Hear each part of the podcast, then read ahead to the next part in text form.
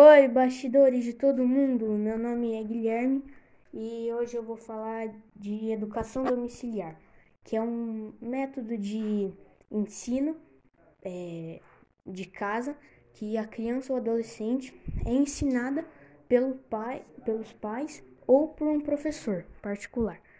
Mas agora eu vou falar minha opinião sobre esse método de ensino.